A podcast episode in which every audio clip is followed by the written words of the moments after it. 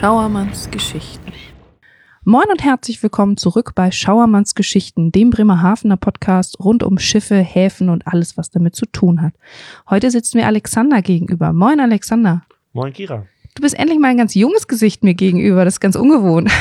Schön, dass du da bist. Danke, dass ich hier sein durfte und danke für mich entdecken auf der Hochschulwebsite. ja, genau, da habe ich dich nämlich gefunden, wie das heutzutage ist. Man findet Menschen im Internet. Und zwar auf der Suche nach weiteren Interviewgästen für Schauermanns Geschichten. Alexander, du bist nämlich der Studiengangspate von Schiffsbetriebstechnik und studierst natürlich auch selber Schiffsbetriebstechnik. Erzähl mal ein bisschen was von dir. Ja, also bin Alexander, 24, bin jetzt hier an der Hochschule, bin mitten in Corona gestartet im Sommer 2020 und ja, davor bin ich drei Jahre zur See gefahren. Ah, das heißt, du hast also auch deine Ausbildung als Schiffsmechaniker vorher gemacht. Genau, also nach dem Abitur hatte ich die Idee, jetzt nicht direkt wieder so Studium, um mir von irgendwelchen Leuten was anzuhören, sondern einfach mal direkt schon was zu machen. Sich ordentlich die Hände schmutzig machen. Genau, da habe ich so geguckt vorher, ne, schon ein Jahr vorher, das mhm. muss man sich leider als Schiffsmechaniker ein Jahr vorher bewerben, mhm. welche Firmen gibt es, welche interessanten äh, Bereiche zu arbeiten und dann hat sich für mich die Ausbildung als Schiffsmechaniker angeboten. Okay. Da habe ich mir dann ganz normal äh, eine Liste von der See BG ja. ähm, geholt und geguckt, welche Firmen gibt es so. Natürlich gibt es da die großen in Hamburg, aber auch kleine familiengeführte mhm. oder mittelständische Unternehmen. Ja. Und habe mir dann eine Reederei ausgesucht, die Tankschiffe betreibt. Habe ah, mich beworben. Okay. Ja. Und wurde dann relativ schnell im Dezember angenommen. Mhm.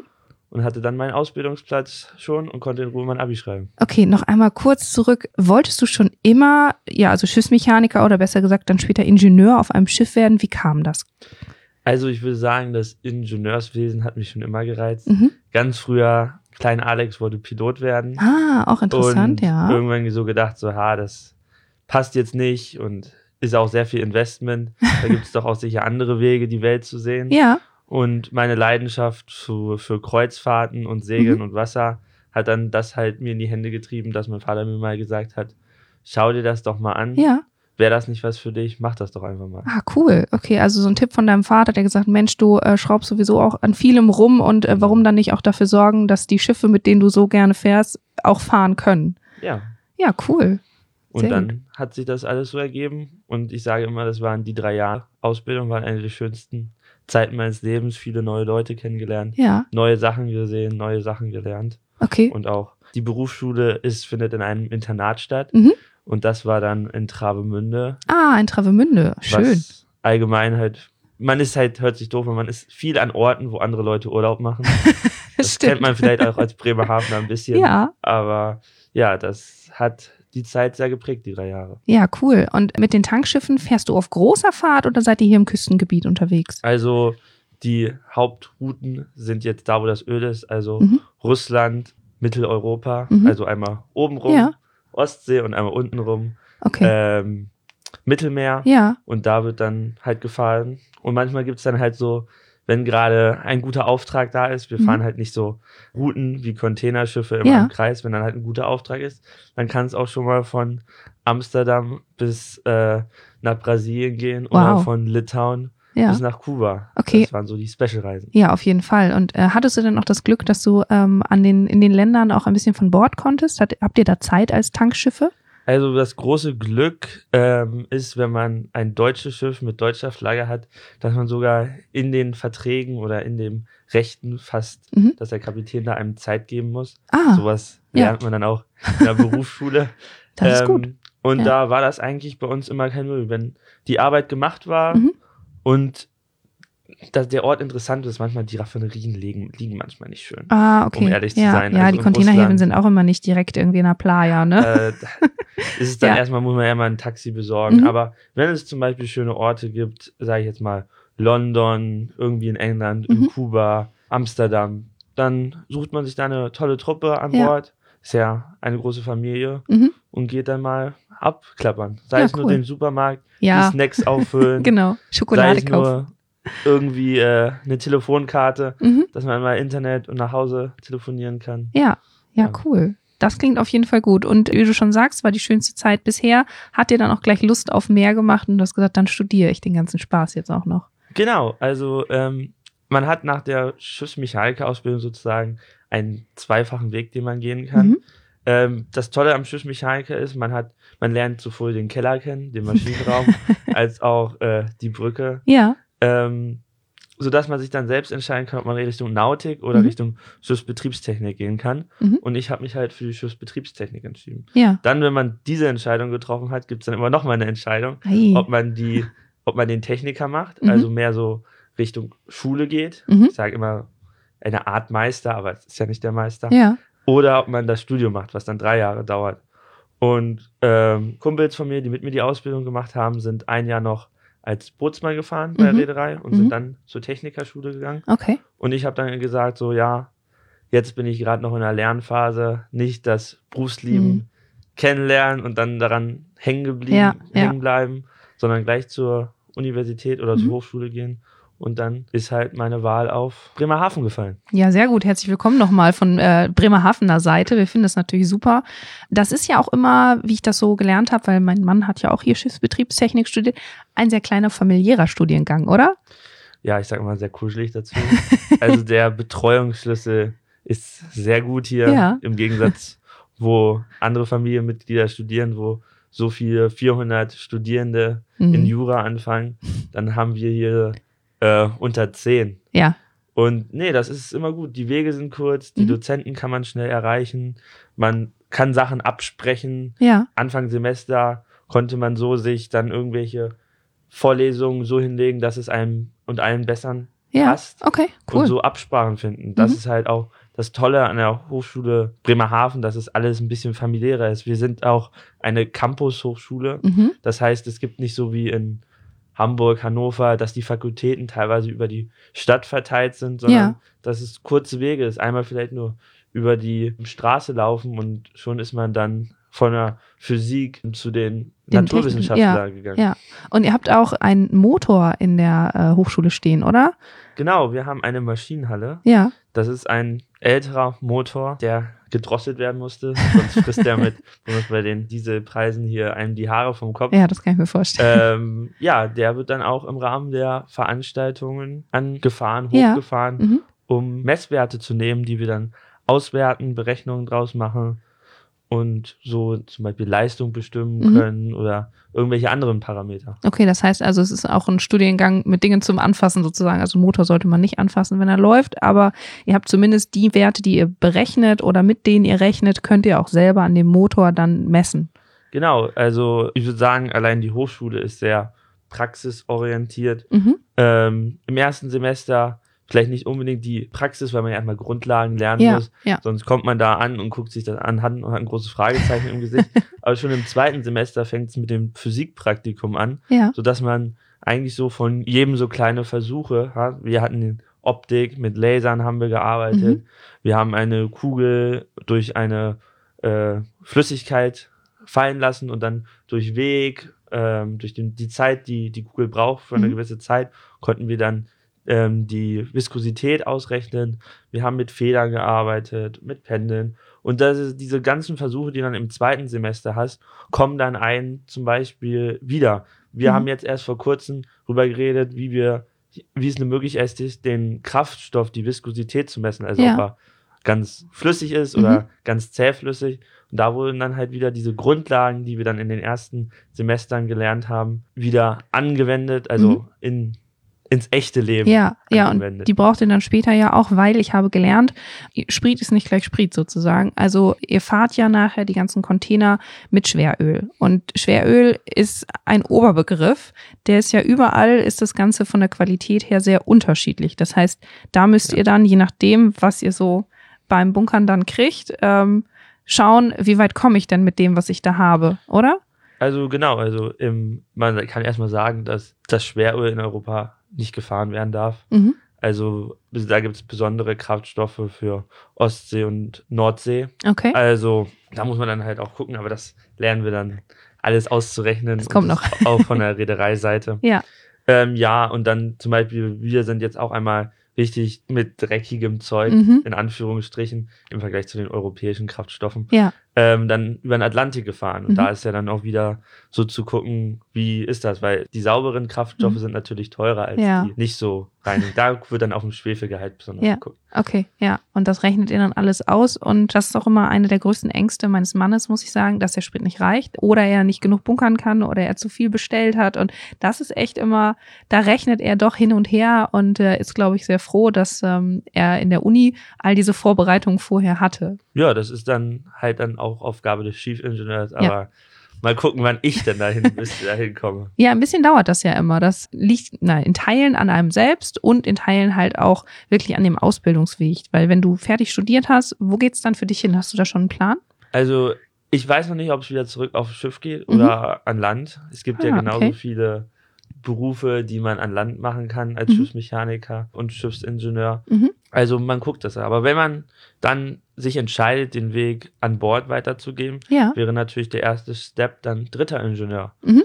Da ist man dann halt so, man hat die Aufgabe, die ähm, Ratings heißen die, also die Euler Viper, mhm. also Seeleute ja. verantwortlich für die Maschine zu begleiten, bei den Instandsetzungsarbeiten sie so ein bisschen zu koordinieren. Mhm. Und danach wird man zweiter Ingenieur und dann erster Ingenieur. Genau, und jeweils muss man immer eine gewisse Fahrzeit haben, um die Erfahrung vorweisen zu können. Und äh, dann weiß die Reederei, dass sie einem etwas äh, mehr Verantwortung geben kann. Genau, mit Fahrzeit bekommt man seine Patente. Ja. Ein, wie so ein Führerschein, dass man erlaubt ist, auf der Position zu arbeiten.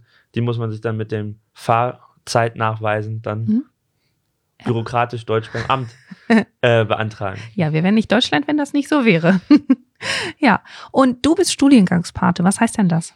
Also als Studiengangspate habe ich mich auch so relativ Anfang schon von meinem Studium interessiert dafür, dass es sozusagen versuchen, als Ansprechpartner für Studierend Interessierte mhm. da zu sein, ihnen schon mal so ein Gefühl zu geben, wen zu kennen, ja. wenn man anfängt zu studieren, ja. Aufmerksamkeit machen auf den Studiengang, Tipps zu geben.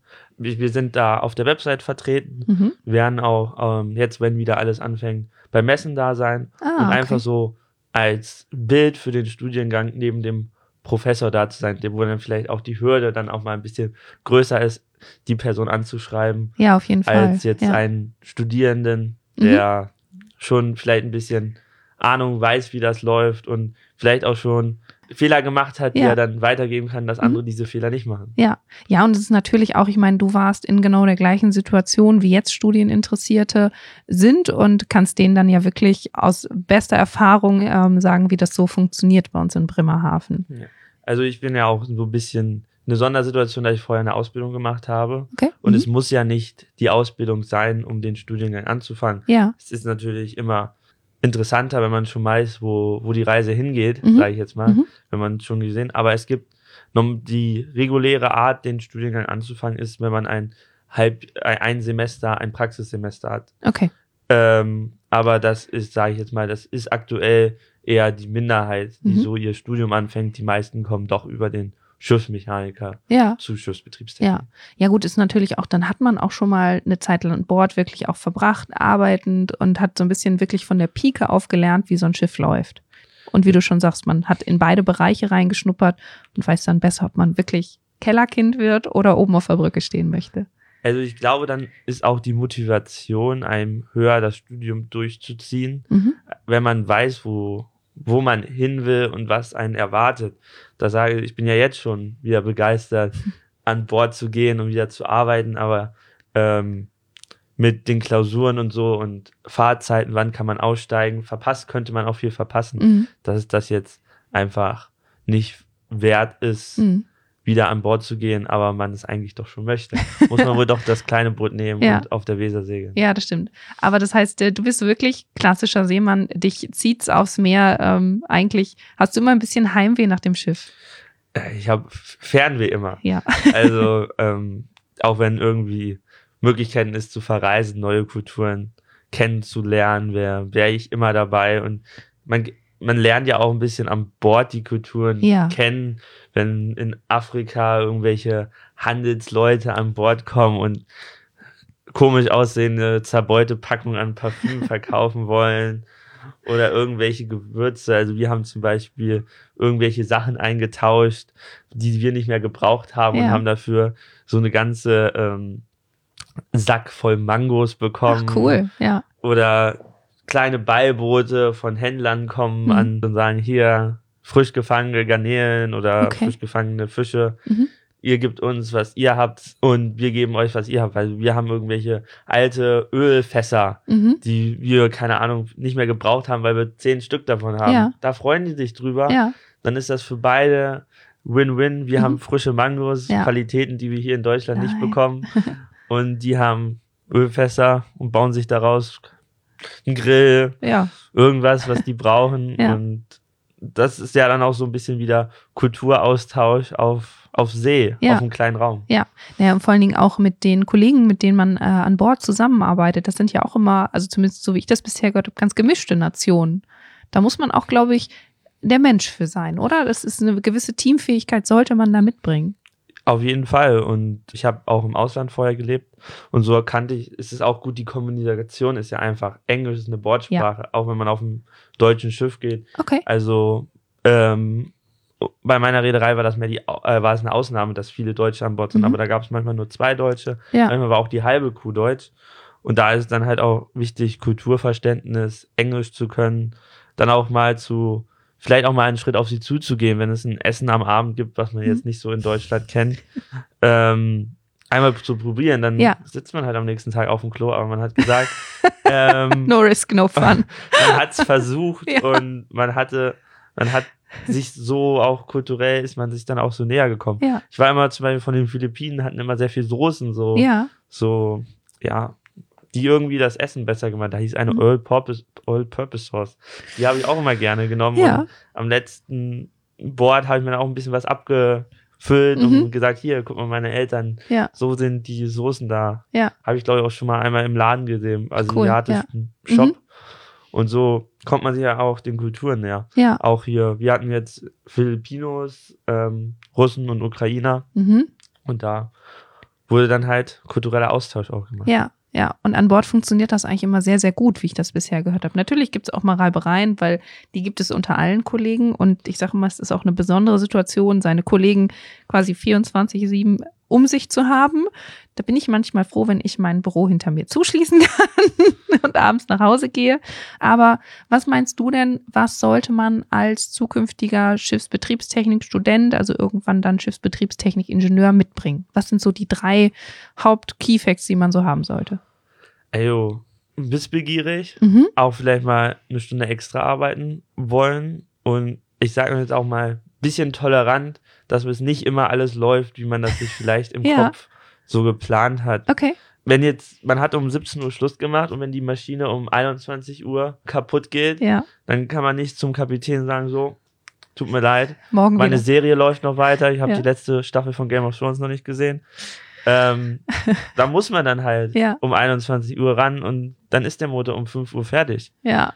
Aber dafür läuft's und mhm. da muss man dann halt sagen, Geht halt nicht anders. Ja, okay. Und ähm, ja, sozusagen auch die, die extra Meile gehen, tolerant sein, auch wenn irgendwelche äh, Kulturen da jetzt vielleicht mal ein bisschen anders laufen, als ja. man das zu Hause kennt. Einfach mit der Sache zurechtfinden, mhm. weitermachen. Ja. Ja, das ist, wie du das beschreibst, ist schon sehr wahr, weil die Hauptmaschine, wie ich das gelernt habe, geht auch nie in den normalen Dienstzeiten kaputt. Das macht die nur nachts. Oder wenn ein Hafen ansteht. Ja, das kommt immer dann, wenn es am ja. wenigsten passt. Ja. Aber das ist ja halt auch das Talent vom, von Leuten an Bord oder den äh, Schiffsingenieuren, das Beste aus der Situation zu machen. Man hat ja das Office hinten im Nacken. Mhm. Die wollen Geld verdienen. Ja. Und dann sollte man nicht der Grund sein, warum die kein Geld verdienen. Nein, das möchte man nicht. Das ist dann sehr unangenehm. Auch wenn es vielleicht gar nicht die eigene Schuld ist, aber naja, wenn man das Kellerkind ist sozusagen oder wenn man die Maschine unter sich hat, dann ähm, ist man dafür verantwortlich, dass äh, das Schiffchen läuft. Auf jeden Und, Fall. Aber es ist auch, glaube ich, gerade das Spannende, weil ich meine, wenn du hier an Land Ingenieur bist und äh, in deinem Kraftwerk läuft irgendwie der Motor nicht, dann rufst du bei dem Hersteller deines Motors an, sagst, Mensch, hier, das geht hier gerade nicht. Komm mal rum. Genau, dann kommt der Servicetechniker spätestens am nächsten Tag, eigentlich eher so innerhalb von ein, zwei Stündchen. Und dann ist es seine Verantwortung. Aber an Bord ist es immer deine Verantwortung. ja, dann muss es auch wieder so eine Sache, man muss das lernen. Also Ja. man darf dann nicht den Kopf in den Sand stecken, Mhm, ja. und, sondern muss einfach machen. Ja. Sei es dann einfach versuchen, dass es, wenn es wirklich so schlimm ist, doch zumindest bis zum nächsten Hafen Ja. laufen kann, wo dann neue Ersatzteile drin sind, aber Ziel ist es immer irgendwie laufen zu machen.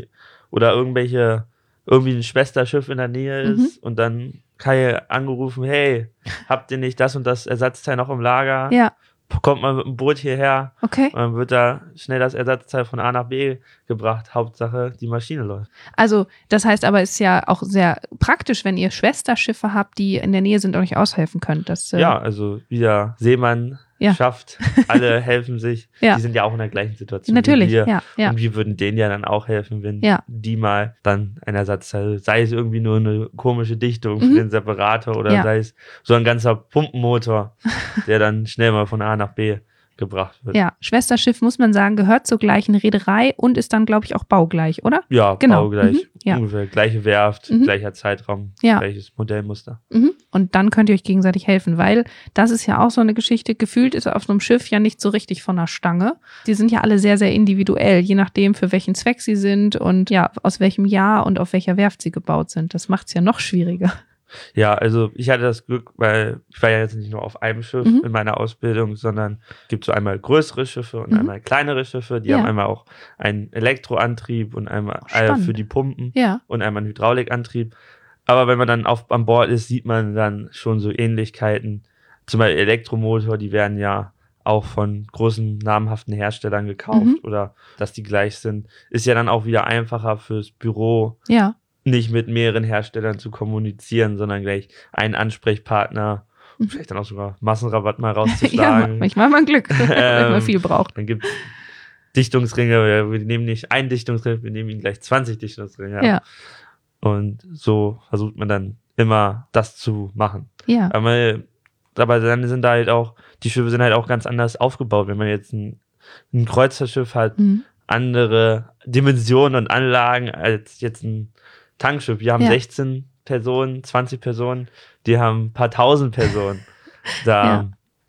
passt das auch. Wir haben manchmal, wenn wir nicht so schnell fahren oder nicht so weite Strecken fahren, können wir kein Frischwasser produzieren ah, und okay. müssen das dann halt an Land auffüllen. Ja, Wenn die so viel an Land auffüllen, ich glaube, die Zeit würde denen noch nicht mal reißen, wie sie an Land liegen, um das Ja. ganz, um die ganzen Wassertanks aufzufüllen. So viel Wasser, wie die verbrauchen. ja, Und ja, sowas lernt man dann halt auch mal in der Berufsschule oder im Studium. mhm. Und ist ja so eigentlich mehr so manchmal so ein bisschen die Scheuklappen auf seinen eigenen Schiffstyp. ja, das stimmt. Und dann, ja, wenn die anderen erzählen dann mal von ihren Eindrücken ja, auf dem Containerschiff oder auf dem Forschungsschiff. ist auch spannend. Ja, Das ist ja andere, andere Welt. Mhm. Weil auf dem Forschungsschiff gibt es andere Technik. Die Finanzierung ist anders Ja. als jetzt so ein Container- oder Tankerschiff. Also letztendlich ist es halt auch so vielfältig nach dem Studium, dass man sich so seine eigene perfekte kleine Nische suchen kann. Genau, und wenn man sich dann noch spezialisiert, Mhm. besonders gut auf Kreuzfahrtschiffen, Ja. wenn man jetzt besonders Elektronik mag, Aha, ja, dann kann man sich auch spezialisieren. okay. Da gibt es ja auch die, unser Antrieb ist ja zum Beispiel direkt aus der Maschine, also aus der Hauptmaschine, dem Verbrennungsmotor, Mhm. in die Schiffsschraube. Wie Ja. Zum Beispiel bei Kreuzfahrtschiffen ist es wird meistens die, der Motor wird erst in Strom umgewandelt und der Strom treibt ja dann den Fortbewegungsmotor an. Ach, faszinierend. Das Diese wusste ich noch nicht. und Ja. ja. Sehr spannend. Du sprichst viel von Kreuzfahrtschiffen. Möchtest du gerne später auf Kreuzfahrtschiffen fahren? Ich weiß es nicht. Ich glaube es, ich spreche davon, weil das war der erste Anhaltspunkt zu großen Schiffen. Ja, Containerschiffe und ich sage jetzt mal Frachtschiffe sieht man von Weitem, wenn man vielleicht gerade mal in, den, in Hamburg in den Elbtunnel fährt. Ich Ja. glaube, das ist das Nächste, was man da eigentlich so rankommt. du kannst bei uns mit dem Hafenbus fahren. Da kommst du Das noch hab ich näher. Das habe ich, das hab ich noch nicht gemacht. Nein, das musst du tun. Und im Kreuzfahrtschiffen war ich jetzt schon, Ja. da habe ich auch die Vielfalt des deutschen Kreuzfahrtsmarkts auch kennengelernt. Mhm.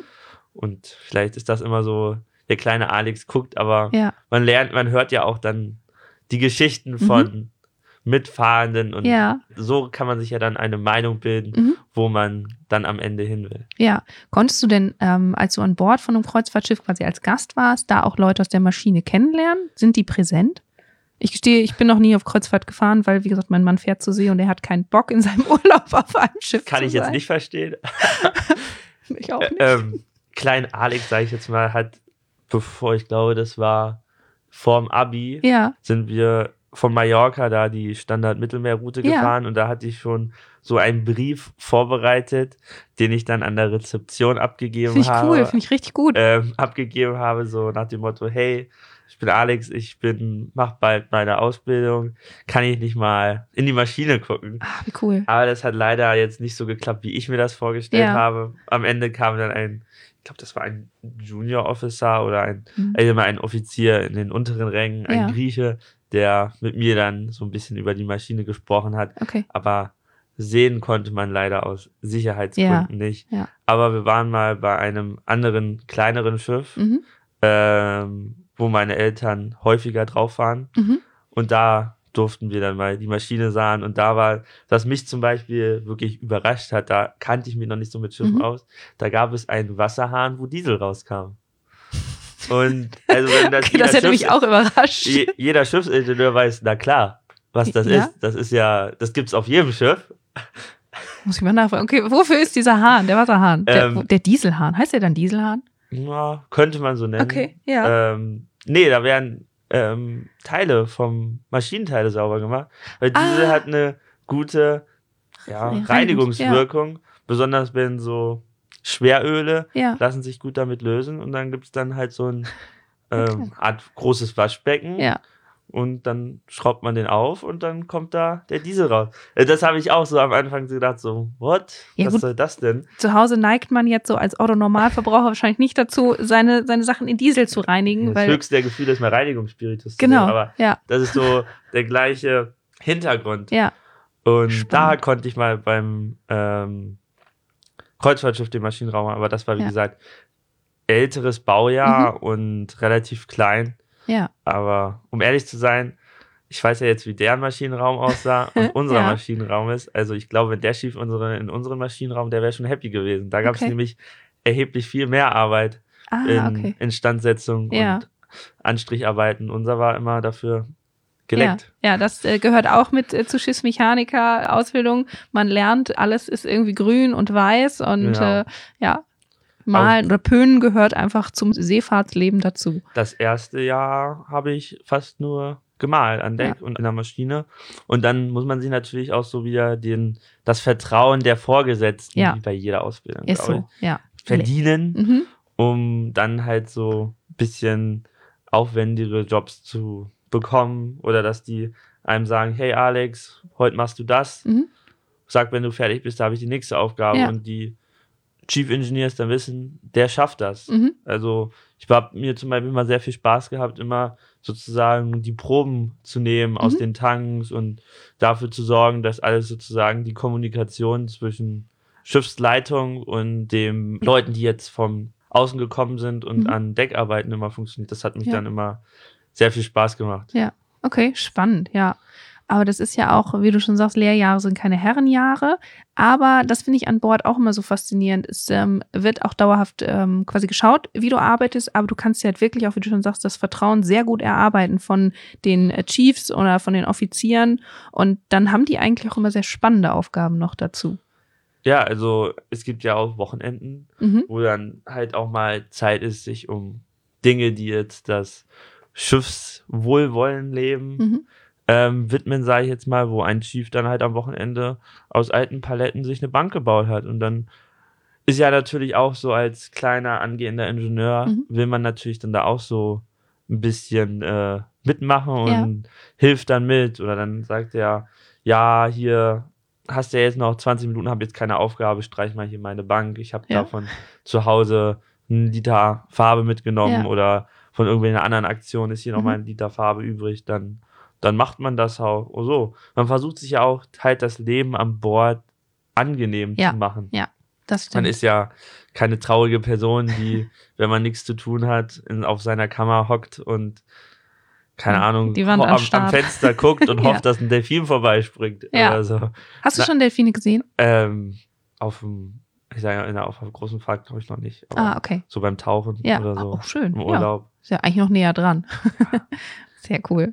Wir waren ja als, als Tankschiff, ist man in Russland, wo immer sehr, viel- es war jetzt da, wo die Pipeline geendet hat, da Mhm. war immer sehr viel Wald. Okay. Und ähm, die Vögel sind dann immer an Bord gekommen. Mhm. Und als es dann, manchmal haben die dann, nachts sind die da an Bord schlafen gegangen. Ja. Und dann sind wir über Nacht ausgelaufen und dann sind die aufgewacht. Oh nein! Und dann, ja, waren die halt, haben die sich umgeguckt, haben nur Wasser gesehen und wir sind schon abgefahren. Das haben die dann, da haben wir dann auch manchmal so eine Eule mitgenommen. Okay. Und die wollte dann natürlich nicht losfliegen. Ja. Und dann musste man die als auf dem äh, Atlantik fliegt dann, ist ja auch wirklich mal eine Eule hat sich verflogen. Ja. Und dann fliegt die ganz hoch und dann sieht die uns als Schiff und ja. denkt so, oh, ah, da kann ich landen, Spot, Gott sei Dank, um, ja. Um Pause zu machen. und dann kann es mal sein, dass man dann so einen Kauz, eine Eule vorne sitzen lässt ja. und die macht dann halt ein bisschen Pause. Natürlich versucht man die auch anzufüttern mhm. und man versucht sie auch nicht, dass sie gerade das Wasser vom Bord trinkt. Vielleicht wird ja. gerade sauer gemacht oder mhm. so und dann ist da die Pfütze ein bisschen verunreinigt und wir haben es noch nicht die Pfütze mhm. ganz sauer gemacht. Und dann gibt man dem ein bisschen Wasser, vielleicht ein bisschen Hühnchen und Ach, nach, ein cool. paar, nach einem Tag, nach ein Ja. paar Stunden geht die dann wieder ihren Weg Ja. weiter. Das ist ja cool. Guck mal, da habe ich noch gar nicht drüber nachgedacht, dass ja Vögel dann auch mal entweder irgendwo eine kleine Zwischenpause brauchen oder so ein bisschen vercheckt sind. Und welchen Vogel wird mir das auch passieren? Ja, Ich würde auch mitten auf dem Atlantik aufwachen, so als kleiner Spatz, der eigentlich nur fünf Meter vom Baum wegfliegt. Mhm. ja. also- Cool.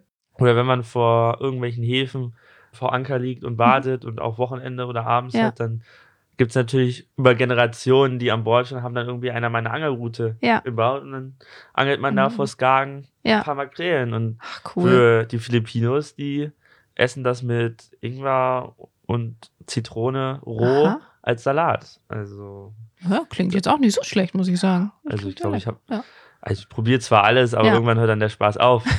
ähm, ja, so, jeder, macht das Beste aus seiner Zeit an Bord. ja. Und jeder, der das mal, man kann es ja mal versuchen. Mhm. Also, auch wenn ich jetzt, die, auch wenn mir jetzt, als ich die, das, die Ausbildung angefangen habe, äh, die drei Jahre nicht gefallen hätten, Mhm. ähm, hätte ich sie trotzdem durchgezogen. Man Ja. hat ja dann immer noch einen Abschluss und Ja, auf jeden Fall. ähm, dann habe ich halt dann hätte ich gewusst, so, Mhm. das ist jetzt nicht genau das, was mich interessiert hat.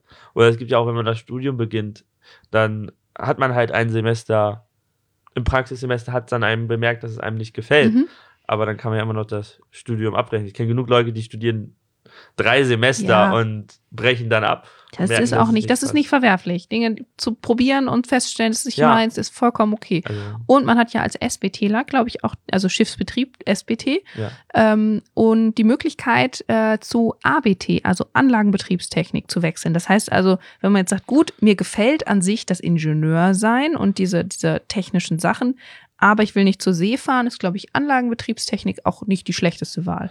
Es sind fast die gleichen Kurse. Es Mhm. gibt zum Beispiel, wir hatten jetzt, wir werden noch irgendwann maritimes Recht haben, die haben Mhm. dann Ingenieursrecht. Ja, Oder die haben, hatten jetzt ein bisschen mehr Chemie ja. als wir. Und da kann man dann auch wechseln. Wir haben auch einige Studierende, die haben äh, mit ABT angefangen Mhm. und haben dann während der Zeit, sie ABT studiert haben, ihre Schifffahrtszeit reinbekommen Ja. äh, und sind dann zu SBT gewechselt. Ah, okay, faszinierend. Ähm, und ja, also ABT ist sozusagen der Schwesterstudiengang Mhm. von SBT. Und ähm, der ist dann halt mehr so in ähm, Kraftwerken. Ja, Also sei es irgendwie Gaskraftwerk, Blockheizkraftwerk, Kohlekraftwerk, Mhm. gibt es zwar bald nicht mehr, aber halt immer da, wo aus irgendwelcher Substanz Energie Mhm. oder Strom hergestellt wird. Ja. Hergestellt. Ich muss gucken, dass ich hier rede, sonst die Dozenten mir auf die Finger hauen und sagen so, das ist aber nicht richtig. Ansonsten, so. ähm, falls dann der Herr Professor Behrens, der kommt nämlich demnächst auch zu mir ins Podcast-Studio, freue ich mich sehr. Das ist ja euer Studiengangsleiter. Ja. Ähm, kann ja noch ein bisschen was aufklären, falls wir hier irgendwelche Quatsch erzählt haben. Ja. Darf er uns korrigieren. Dafür ist er ja Professor. Nicht nur kleiner Student. Ja, du bist auf dem Weg. Ja, Ähm, was ich auf jeden Fall finde, du klingst total fasziniert von deinem Job und du freust dich drauf. Das finde ich wirklich schön. Und ich kann dir sagen, ähm, ich habe schon gesagt, du bist eins der jüngeren Gesichter, die mich hier besucht. Aber all diejenigen, die schon ganz, ganz viel Zeit äh, zur See verbracht haben und in diesem Job gearbeitet haben, sie haben ihn letztendlich geliebt. Also die gehen hier alle mit einem Lächeln raus und weil sie was Schönes erzählt haben. Und das finde ich total toll. Ich weiß nicht, ob das in so vielen Berufszweigen so ist. Also ich glaube, du kannst dich auf eine ganz spannende, interessante, sicherlich aber auch sehr anstrengende Zeit freuen. ja, und ich mal sehen, wo, wo mich die Reise hingeht. Also ich denke mal, das Wasser wird in meinem Arbeitswelt nie weit sein. Ja. Sei es irgendwie vielleicht im Büro oder auf See und dann wird das schon irgendwie seinen Weg gehen. Ja, auf jeden Fall. Aber erstmal Studium zu Ende machen. Ja, aber das äh, hast du jetzt ja quasi schon fast halb hinter dir und äh, das wird großartig, denke ich. Ich wünsche dir auf jeden Fall weiterhin ganz viel Spaß, ganz viel spannende Erlebnisse, ganz viel interessantes Wissen noch. Und ich danke dir, Alexander, dass du hier warst. Vielen, vielen Dank, Alex. Bitte, bitte. Und wenn ihr Infos über den Studiengang wollt, schaut auf der Website vorbei. Schreibt Das- mir eine E-Mail. Verlinken wir auch bei uns noch, genau, auf jeden Fall. Macht das. Alex ist super sympathisch, also ähm, der, äh, ja, ehrlich, der influenzt euch voll für diesen Job. Hätte ich nicht schon einen, ich würde es mir überlegen.